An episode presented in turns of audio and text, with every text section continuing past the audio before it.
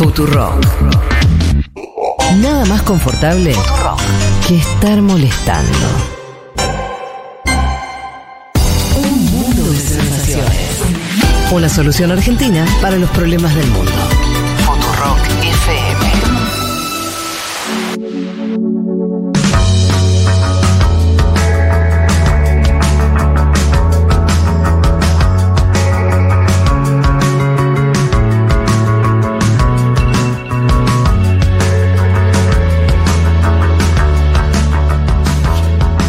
Como les habíamos prometido, íbamos a contar, y ya contamos, con la presencia de Lorena Suárez en nuestro estudio.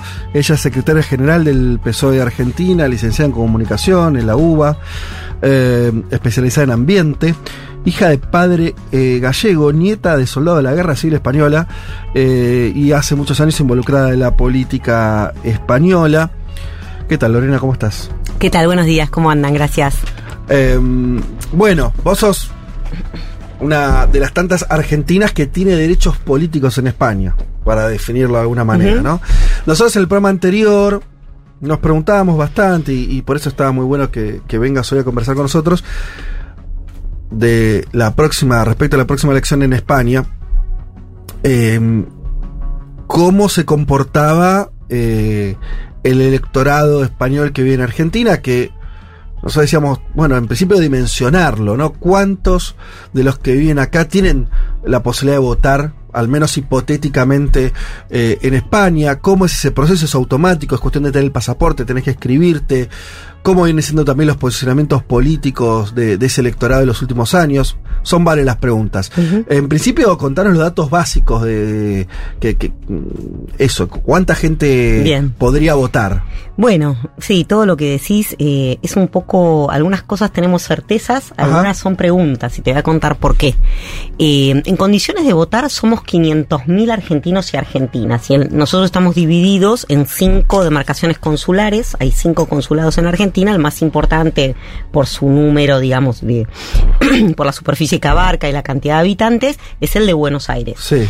Eh, que ahí hay 300.000. Fíjate que más de la mitad solamente están concentrados en esta demarcación. Esos 500.000, ¿por qué son 500.000 y no más o menos? Son, por eso te decía, son los que tienen solamente contra el pasaporte español ya puedes votar, son otros los requisitos. no, ni siquiera hace falta tener el pasaporte. Si vos tenés la nacionalidad española y tenés más, más de 18 años y estás en condiciones de votar, deberías estar inscrito en el CERA, que es el Censo Electoral de Residentes Ausentes, se llama, que eso, digamos, está en todo el mundo, fuera de España. Vos fíjate que hay más de 2 millones de españoles y españolas fuera de España, porque España vivió producto de la guerra, la posguerra, bueno, me imagino que después también vamos a charlar de eso, eh, todo lo que tiene que ver con, con, oleadas inmigratorias muy grandes y bueno, y gran parte de esas oleadas vinieron a América y dentro de América la Argentina fue receptor de toda esa ola inmigratoria, entonces fíjate que un cuarto de, ese, de esa ola inmigratoria está actualmente en la Argentina, dijimos, ¿no? 500 mil.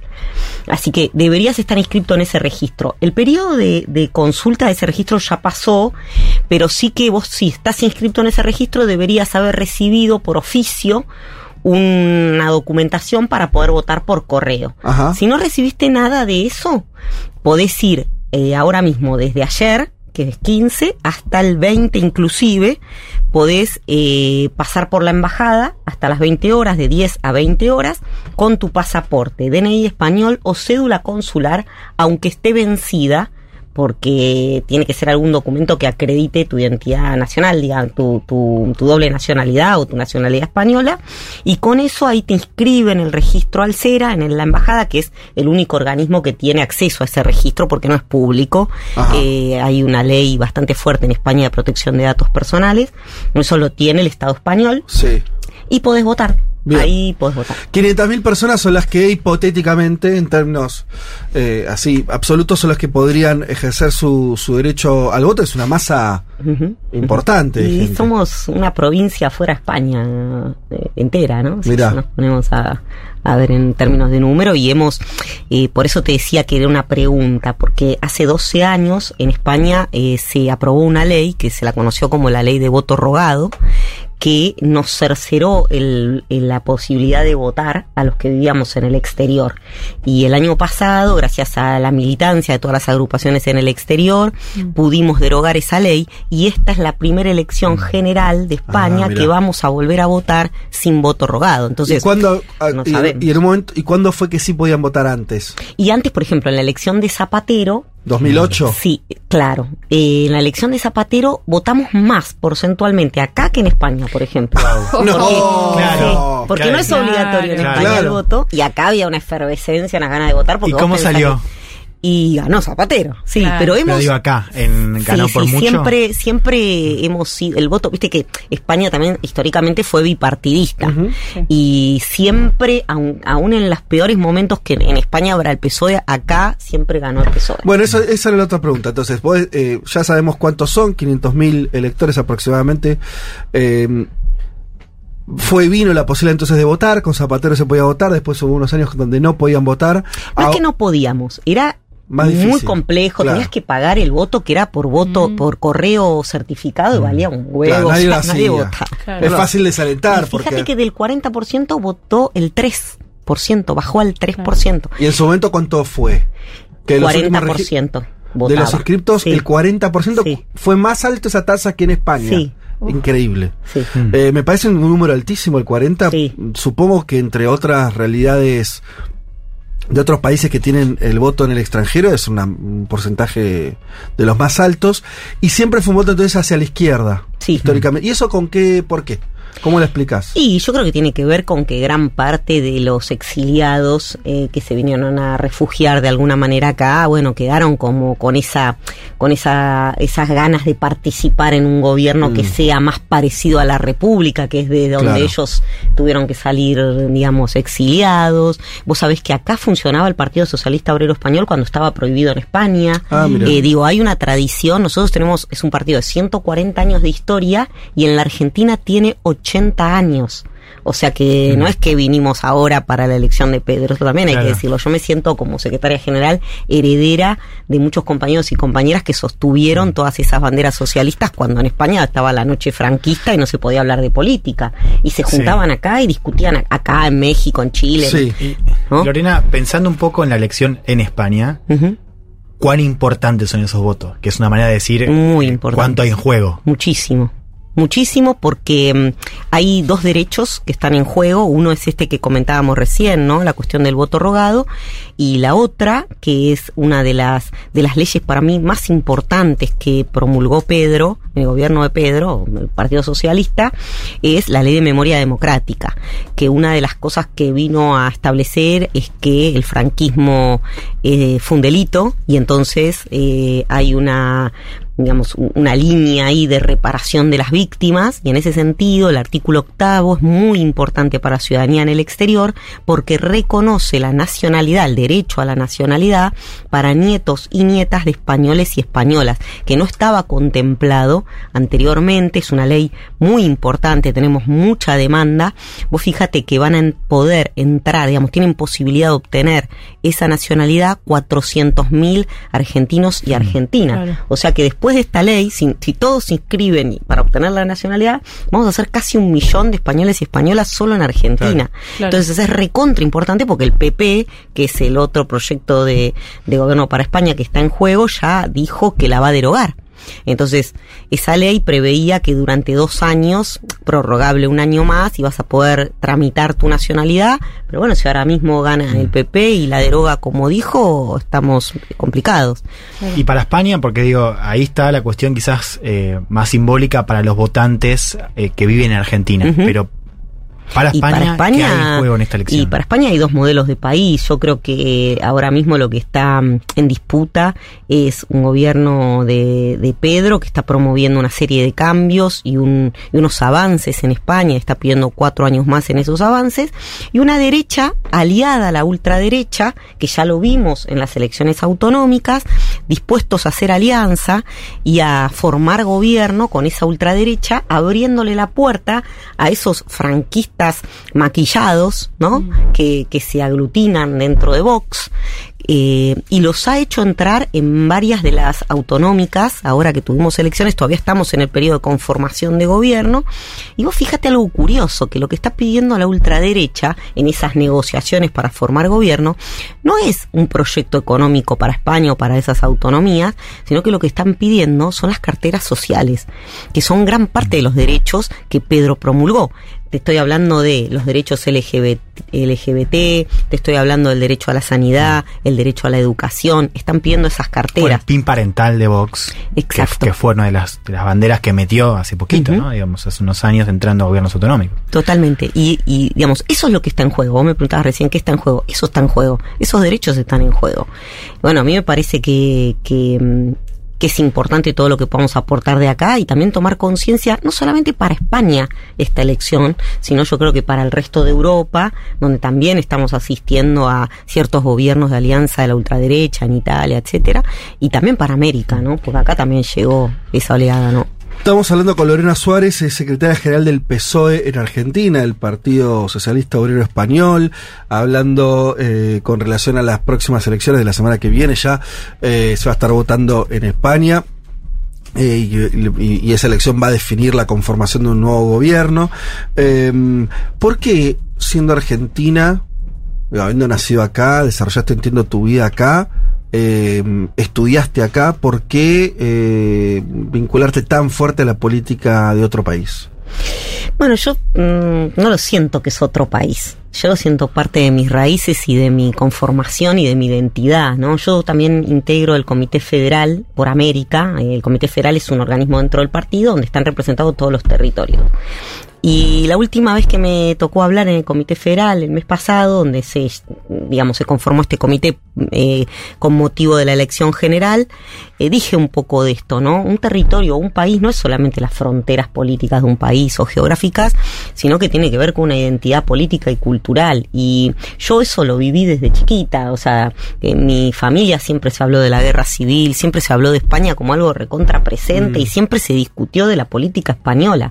Igual, eh, bueno, yo soy yo creo que la política es y la militancia es una forma de vida y también participo de la política local en lo que puedo, en lo que considero, porque bueno, yo estoy formada en las ciencias sociales, pero con España me pasa algo que, que bueno, cuando siempre estuvo eso presente y bueno, cuando me enteré que había una sede del Partido Socialista Obrero Español en Buenos Aires, me acerqué y fui recontra re bien recibida y no es que llegué y fui secretaria general hace 12 años que milito en el en el partido, tengo el partido está conformado por una ejecutiva donde hay distintas, distintos perfiles, distintas historias también. Hay gente que es nacida en España y que ha venido acá. Nuestro presidente es niño de la guerra, salió de España en una valija huyendo de la guerra vía Francia, escondido. O sea, tenemos unas historias increíbles. Y bueno, y, digamos, y esa militancia... ¿Y a vos te, sentiste siempre cerca de toda esa historia por más que, que has hecho? ¿Vos viviste en España? Nunca viví en España, viajé muchas veces, pero nunca viví. No, es que es gracioso porque a veces cuando me dicen, bueno, ¿y tú cuándo regresas? No, yo no voy a regresar si nunca me fui aquí. Yo no soy No, por eso me parece interesante esa, esa atracción que sentiste y ese, sentir tan fuerte eso, esos lazos eh, con, con, la biografía que tenés. Obviamente se, eh, eh, está bien, Dios, lo, estás explicando en relación a, a, una cuestión familiar, básicamente, y, y cómo eso fue construyéndose. Em, te lo uno porque justo el invitado que hubo en el programa anterior, un politólogo conocido, Andrés Malamud, citaba, estaban hablando de política argentina y decía, bueno, eh, estaban hablando del radicalismo. O sea, los radicales, eh, bueno, hoy acá están aliados a, una derecha y una derecha dura, y en términos internacionales se siguen sintiendo parte de cierta socialdemocracia. Y él mismo citó el ejemplo del PSOE. Él decía, un radical quiere que gane Pedro Sánchez, ¿no? ¿Cómo vivís esa ambivalencia? me estás metiendo, me estás metiendo en un problemón, porque yo tengo la mitad de la ejecutiva que es radical y tenemos muchas contradicciones de ese tipo y tratamos de no meternos. Pero, te pero no para que lo definas, sino para que justamente cuentes esa complejidad. Me imagino que debe haber esos lazos con el radicalismo argentino que fueron históricos. Total. Te voy a contar una anécdota. Hace poquito fui aún me, tocó participar de un almuerzo en Santa Fe, en Rosario, eh, acompañando una referente nuestra y había sentado en esa mesa un eh, candidato a diputado nacional por el, eh, por el radicalismo en alianza, digamos, apoyando el candidato, como candidato a, a presidente Larreta. Y bueno, había otros más sentados en la mesa y entonces empezaron a hablar, que sé yo, y bueno, y obviamente primero hablas de la realidad europea, después de España, después, y llega un momento que, y yo, no, no, no, por favor, que no suceda, sucedió. Entonces, bueno, hasta ahí, tipo, políticamente correcto todo, hasta que, bueno, uno que no este, no este candidato, otro que estaba sentado en la mesa empieza a hablar mal del peronismo. Yo, digamos, en mi militancia acá, soy peronista, entonces le digo, disculpen compañeros, quiero avisar que soy peronista, porque está bueno avisar Claro, claro, Porque estamos hablando de democracia y por lo menos, qué sé yo, está bueno. Más allá de eso, eh, el PSOE eh, está abierto a todas las expresiones acá, excepto a las de derecha. Sabemos que el eh, Juntos por el Cambio hace alianza ya, digamos, llamó abiertamente Patricia Bullrich a votar por Díaz Ayuso en la última elección. Pero bueno, cada uno con su conciencia y con sus eh, nada. Hoy, o sea, hoy, el hoy el PSOE argentino tiene distinto, o sea, tiene sectores más vinculados al radicalismo. En tu caso no, sos peronista, o sea, mantiene, mantiene no, o, adquirió cierta diversidad. Supongo que antes era esa vinculación era más fuerte, ¿no? Y tuvo momentos que había. El alfonsinismo, me imagino, digo. Sí, más socialista. Bueno, Jesús Rodríguez, digamos, tiene todo un. Hoy, digamos, Raúl Alfonsín es el embajador argentino en, España. Eh, a ver, nosotros somos súper abiertos. No, yo no oculto mi identidad política dentro de la ejecutiva, pero no discutimos política argentina. No, te entiendo, sí, Porque siempre esa interna, digamos, lo que hablamos es de España y mm. todos sabemos quién es quién y nos respetamos. Ahora, es interesante eso. Sí, porque en España pasa un poco parecido me parece, ¿no? Digo, dentro del PSOE, vos no vas a corregir, hay una parte de su electorado que ve quizás con un poco más de recelo el acercamiento de, esta comitiva, de esta ejecutiva a Podemos, es decir, a la izquierda, eh, y Sánchez este Sánchez es un Sánchez más a la izquierda que el primer Sánchez que estuvo a cargo y fue candidato del PSOE. Entonces digo, ¿cómo se da esa tensión dentro del PSOE español? ¿no? Una parte quizás más conservadora, más de las provincias, que ve con un poco de recelo eso. Entonces la pregunta es, porque hay votantes que quizás se fueron al PP en esta elección. Mm. Es una pregunta, digo, ¿puede haber un parte de ese recelo que explique quizás em, cierta fuga de votantes hacia el centro? Y en segundo lugar, yo la asumo porque es parte de lo mismo.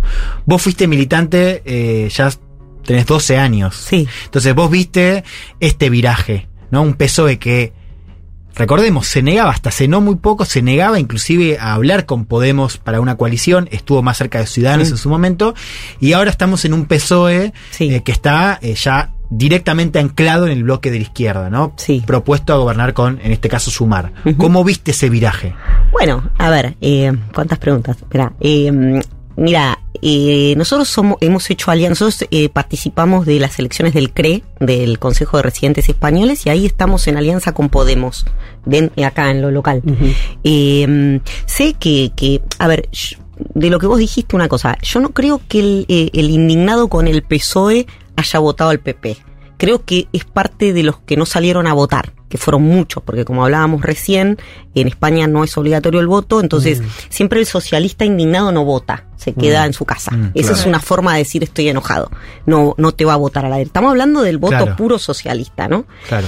Eh, creo que ahí, eh, creo que que esa parte como de, como esa etapa, digamos, de, de, recelo con Podemos, qué sé yo, medio como que yo ya la veo como un poco superada. Creo que Pedro ha demostrado en este, por lo menos en esta legislatura, que, que se puede gobernar con una alianza de gobierno. Ya el bipartidismo en España y te diría en Europa no, no es una posibilidad porque no te dan las mayorías absolutas y yo creo que eso es positivo. A mí me parece que es un ejercicio de, de la democracia que está muy bueno. Creo que el rol que ha hecho Yolanda dentro del gobierno, Yolanda Díaz como vicepresidenta y ministra de Trabajo ha sido brillante, creo que ha llevado adelante una reforma laboral que expresa, digamos, los valores también del, del socialismo. Y si me preguntas a mí, digamos, como una opinión personal, eh, yo los quiero mucho a los compañeros de Podemos. A mí me parece que, cumplen un rol muy importante en la política española y me gustaría que les vaya recontra bien en esta elección porque nos sirve también a nosotros, porque recoge por izquierda eh, los, digamos, la, la posibilidad de ir más a fondo en la posibilidad de cambios en España. Eh, y y a mí eso me, resulta eh, positivo, me parece que está bueno, que te da matices dentro de la política y está, está bien. Eh, yo prefiero una alianza con Podemos que con Ciudadanos, te soy totalmente honesta, en, digamos, en mi opinión personal. Pero, pero bueno, también, qué sé yo, hay que entender a los más viejos militantes del PSOE que se quedaron como un poco con esa, con esa idea del bipartidismo, ¿no? Del PSOE puro. Más hegemónico también. Más hegemónico. No, y era muy arrogante la posición de Podemos. Claro. Era como, ya está, terminó el sorpaso y creo que se dio, que se fueron acomodando los mm, melones también, ¿no? También con, con la figura de Pedro, también hay que decirlo, porque la figura de Pedro, yo soy muy zapaterista, amo a Zapatero, pero para mí mi referente, o sea, yo en todas las internas del, del PSOE, en todo, siempre apoyé a Pedro, lo conozco de que era diputado, creo que es una figura recontra interesante dentro del PSOE, que ha sabido gobernar esta España, que ha hecho las alianzas de gobierno que hizo y todas las que se, todas las que vivió y todas las que pudo llevar adelante. A mí me parece que es una figura joven, que está muy moderna en sus en sus en, su forma de ejercer la política. La verdad que escucharlo es muy motivante. Eh, Lorena, ¿qué em, alguna vez se discutió en España como ocurre en Italia, por ejemplo, que los eh, los no residentes en España tengan alguna representación eh, en la legislatura, por ejemplo, sí, diputación? Mira, para e, eso es una, es una experiencia italiana que estamos siguiendo de cerca, que nos parece que está buenísima. Me parece que tiene que ser una bandera de las agrupaciones del exterior. De hecho, creo que está como medio cantado, ¿no? Es como, bueno, viene la ley de nacionalidad, ingresamos más. Bueno, ahora tenemos que tener una representación. Sí. El tema es que en España, a diferencia de Italia, tenés que reformar la constitución para ah. poder acceder a eso y para eso tenés que tener mayoría absoluta en las dos cámaras.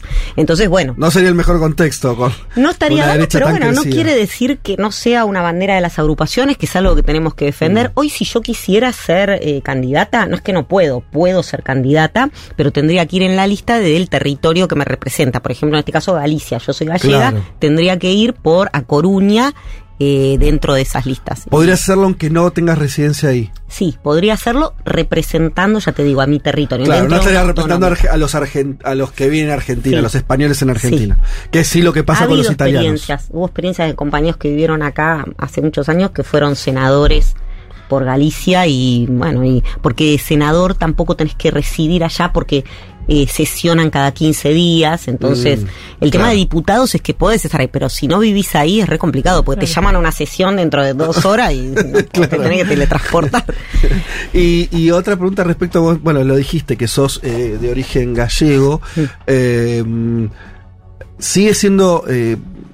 Eh, entiendo que lo fue históricamente, la mayor cantidad de, de migrados españoles provenían de esa región. Eso sigue siendo así, los vínculos con Galicia son los más fuertes que tiene la comunidad española en Argentina, ¿cómo es eso? Sí, Sí, eso es un problema, porque, porque gobierna la Junta de Galicia, la gobierna el PP hace, muchos, años. De hecho, el referente, el candidato a presidente gallego, ¿no? claro. es gallego.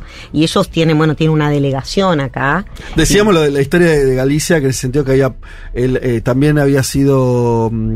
El anterior eh, líder del PP también Mariano Rajoy, Rajoy también gallego y el propio Franco que también era sí, y Pablo Iglesias también tenemos ah Pablo Iglesias Pablo Iglesias el abuelo, ah, el, Iglesias, el, fundador del PSOE claro por eso recién cuando el compañero me preguntaba eh, por Podemos. Somos primos, o sea, el abuelo de, Pablo, Iglesias es nuestro fundador. Nosotros si venís al local, que los invito, al local de Perón 940, que es nuestra sede en el PSOE, entras y te recibe una foto así mm. gigante de Pablo Iglesias y nuestra agrupación se llama Pablo Iglesias. Claro. Y bueno, además se llama de, su abuelo igual que él. Claro. Eh, o sea que, nada, eh, después, en relación a lo que vos planteabas de los gallegos, sí es la comunidad más grande mm. en Argentina, la segunda es eh, Asturias. Asturias y después Andalucía. Somos los más. Y bueno, y ya dijeron que si llega a ganar Feijó, que espero que no, eh, eh, va a llamar a elecciones en Galicia porque él es el presidente de la comunidad autónoma y ah, no puede. Tiene que llamar a elecciones obligadamente. Sí, va a dejar como un interino y va a llamar a. Entonces en seis meses vamos a estar con, con elecciones gallegas y que vendré a hablar de las elecciones gallegas. y, y, y, última respecto a esto, ¿se, siguen referenciando respecto a de qué región o de qué comunidad autónoma eh, vienen? O sea, ¿sigue siendo fuerte ese origen más local, además de, del Estado español en general? Sí, sí sí, es muy fuerte.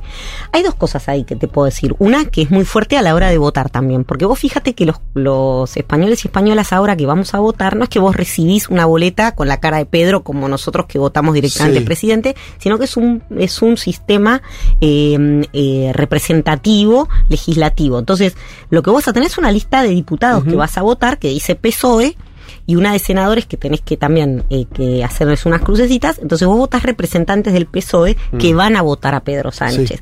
Entonces ya ahí estás votando unos diputados que representan a tu territorio. Yo, por ejemplo, voto por Galicia. Eso por un lado. Después, en las elecciones eh, autonómicas no se dan siempre en el mismo momento. Por ejemplo, en esta última elección votaron 13.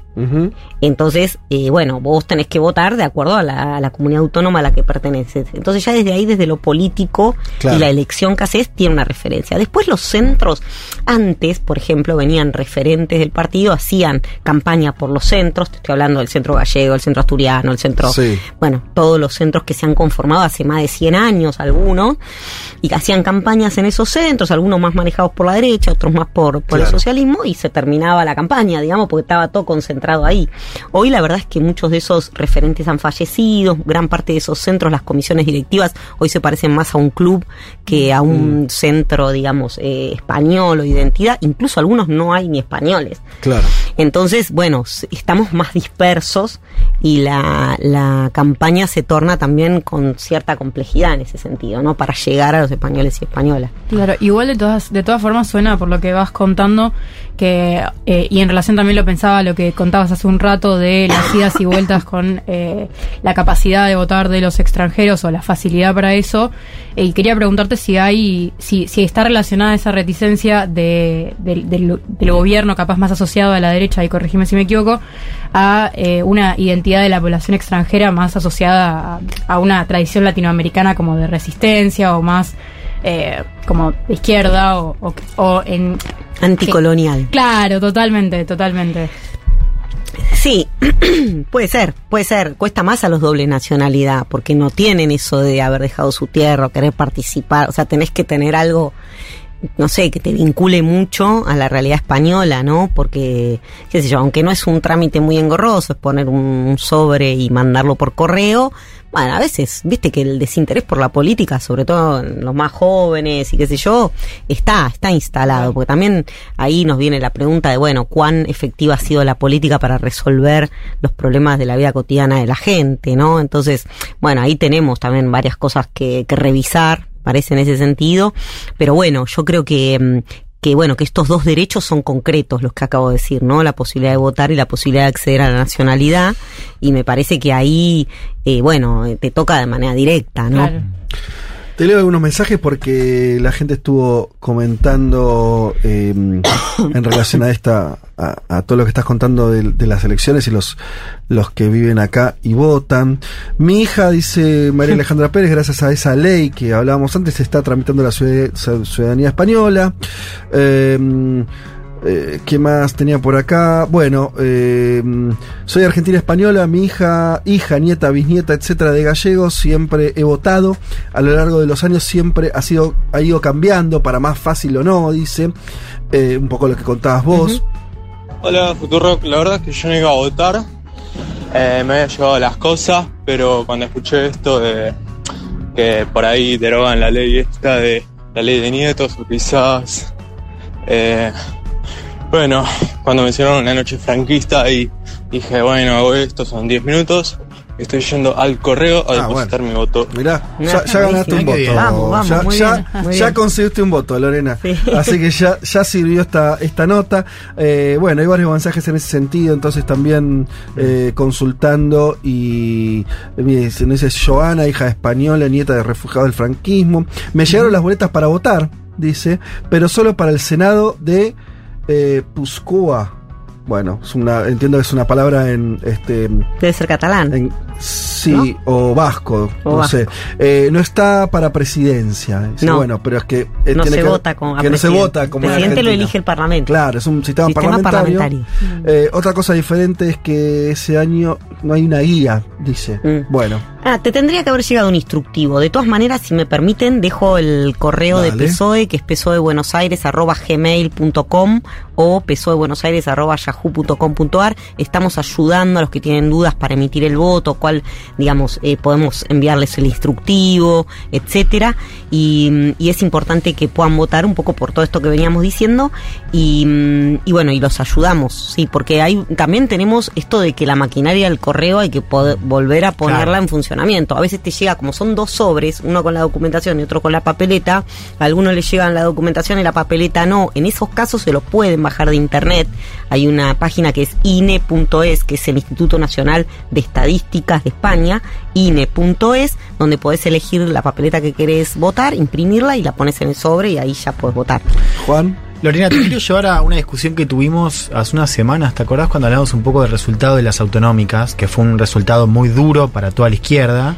Eh, y hablamos un poco de, cómo se explicaba eh, este avance de la derecha en España, teniendo en cuenta que, como vos decías hace un ratito, es una gestión que tiene mucho para mostrar, no solamente en logros, si querés, culturales, identitarios, simbólicos, ¿no? Leyes de avanzada materia feminista, por ejemplo. Sí.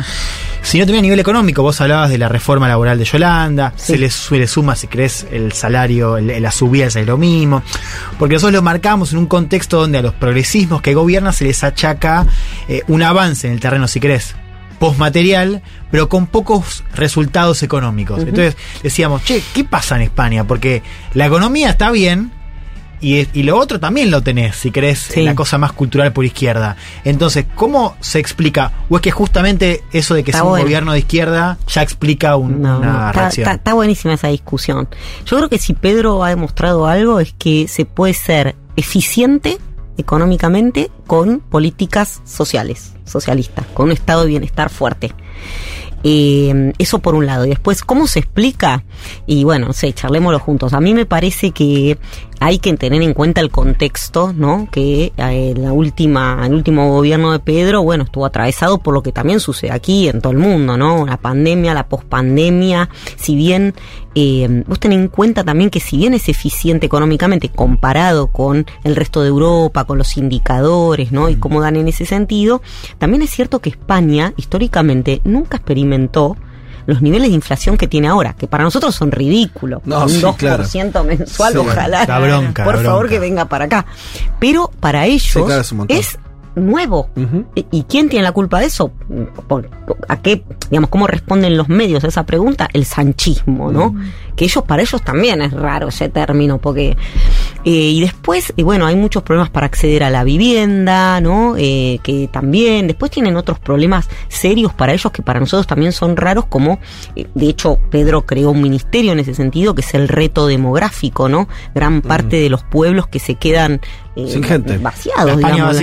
Claro, eso es, es un crecimiento demográfico negativo, eso también podría explicar eh, gran parte de estas leyes de nacionalidad, ¿no? Porque acá tienen un reservorio de identidad cultural enorme de españoles para, para repoblar Vos sabés que yo te iba a preguntar en dónde anidaba el interés en seguir aumentando la ciudadanía española en un país como Argentina? ¿De dónde, cuál es el interés eh, español de que eso ocurra? En un contexto donde en general las fronteras son más de, cerrar y demás. Eh, ahora, eh, la verdad que no había pensado eso que decís, pero era un desafío demográfico y en España. En parte sí. Y acá los van, van generando ciudadanos jóvenes. Sí, sí. Y bueno, y hablando de juventud, y ustedes que son una radio muy escuchada por la juventud, también decir que Pedro ahí implementó una tarjeta cultural para la juventud, que no me acuerdo ahora de cuántos eh, cientos de euros por mes, que mm. si vos sos joven tenés, podés acceder a una tarjeta cultural que se te carga a principio de mes con X cantidad de euros y que podés acceder a todo lo que es la oferta cultural de, España. Entonces puedes acceder a cines, puedes acceder a teatros, puedes acceder a espectáculos. Y está buenísimo. De hecho, acá Bauer lo quiso un poco implementar eso y bueno, no, no se lo frenaron, pero es recontra. Es, algo sin limitación, digo, para cualquier joven. En, para cualquier joven que tramite, no me acuerdo de qué edad queda, pero fue una política muy, muy pionera, muy también de reconocer como un derecho eh, social y de realización mm, personal el acceso a la cultura. Y y hablando un poco de lo que preguntaba el compañero recién, ¿no? De todo lo que tiene que ver con políticas sociales y además eficientes, porque eso lo que genera son recursos también, mueve la economía. Total. Entonces, bueno, para mí se explica un poco por ahí, además de cierto germen también conservador, de bueno, del franquismo. Vos pensás que Pedro se metió, abrió las fosas comunes, se metió en el Valle de los mm. Caídos, sacó a Franco del Valle de los Caídos, y siempre sabemos que cuando hay una acción genera una reacción, ¿no? Y esa extrema derecha está, está ahí latente. Lo que es nuevo es que entre al gobierno. Em, te leo algunos mensajes más porque siguen llegando mensajes de, eh, bueno, en este caso uruguayo y también tengo ciudadanía española por Galicia, aclara, soy, eh, mi voto fue para sumar. Y agrega lo que te gusta, dice, porque los tíos del PSOE se, se viste discurso de izquierda en las elecciones y son eh, conservas. Bueno, em, la mirada de él más volcada a la izquierda, a sumar, que es una, es como el después de Podemos se, formó a la izquierda del PSOE ese agrupamiento y, manda la foto de eh, lo que le llegó por correo, ¿no? Que son estas boletas. Em, para votar, dice igual, podés bajar las boletas en internet, pero a mí ya me llegaron. llegaron, genial. También nos escribe Vivi 10 eh, desde Buenos Aires, eh, voto listo para mañana al correo y manda su foto, voto en Coruña. Bueno, todo, todo de la región de Galicia, finalmente Somos coterráneas. Eh, así que muchos mensajes en ese sentido. Eh, Súper útil esta charla, dice Martín Calderón. Para los descendientes estará grabada luego. Si todo esto siempre lo subimos a, Spotify y puedes escuchar el programa. Eh, para, dice, para compartir la familia y imitar el voto. Bueno, te está, te está yendo acá con, con mucho resultado. Te bien, ¿eh? bien. Mucho resultado. Última pregunta, y con esto te despedimos. Lorena, Lorena Suárez, secretaria general del PSOE en Argentina. Em, ¿Cuál es el mejor restaurante español de la comunidad que sea para comer en Buenos Aires? Porque hay muchos. Ah, Pero que decir el mejor. El mejor, ay, no sé, ahí hay muchos, sí, pero el mejor, voy a decirte el mejor, pero el, más accesible también, porque tampoco, viste, una cosa que no puedo decir, o sea, está buenísimo, no puedo decir. te fajan. Sí. No, y a mí me gusta mucho y suelo ir mucho a Miramar. Miramar, y contame algo de Miramar. El Sarandí y San Juan. Y te podés comer unas buenas rabas, una buena tortilla española, y bueno, paella, arroz. Pero bueno, no quiero, no quiero como generar polémica, pero yo, voy porque es accesible, me queda cerca y me gusta todo. no lo conozco, ¿de dónde dijiste que queda? Sarandí, San Juan. Ah, Sarandí, San Juan, bien. Sí. Buenísimo. Muy lindo. Miramar. Miramar. Espectacular, nos quedamos con, eh, con ese este, ese consejo para. Porque también, para evitar la cultura, hay que hacerlo haciendo cosas. Y comer, si algo tiene España, entre otras muchas cosas, es una. una gastronomía interesante. Además nos sentimos muy cercanos, todo lo que nombraste. No, el hambre que me dio esto. la tortilla, ¿no? me mató, me mató sí, Sí, sí. Bueno, Lorena, te saludamos, te agradecemos por la visita. Muchísimas gracias por el espacio y bueno, les pido el último esfuercito que hasta el 20 tenemos tiempo de votar, así que a los que nos están escuchando por correo o en urna, el 20 es hasta el 17, a 17 horas, los demás días hasta las 20, acérquense a la embajada. Que es un día de la semana, es ¿no? el jueves, el día del amigo. Ah, Después se van a festejar el día del amigo. Ah, acá, claro, ya el domingo queda solamente para la elección en España. Sí, porque tiene que ir por valija diplomática todos los votos que van de acá. Para el ah, conteo. Bueno, que revienten esas urnas. Que revienten de votos socialistas. Un saludo, Lorena. Gracias.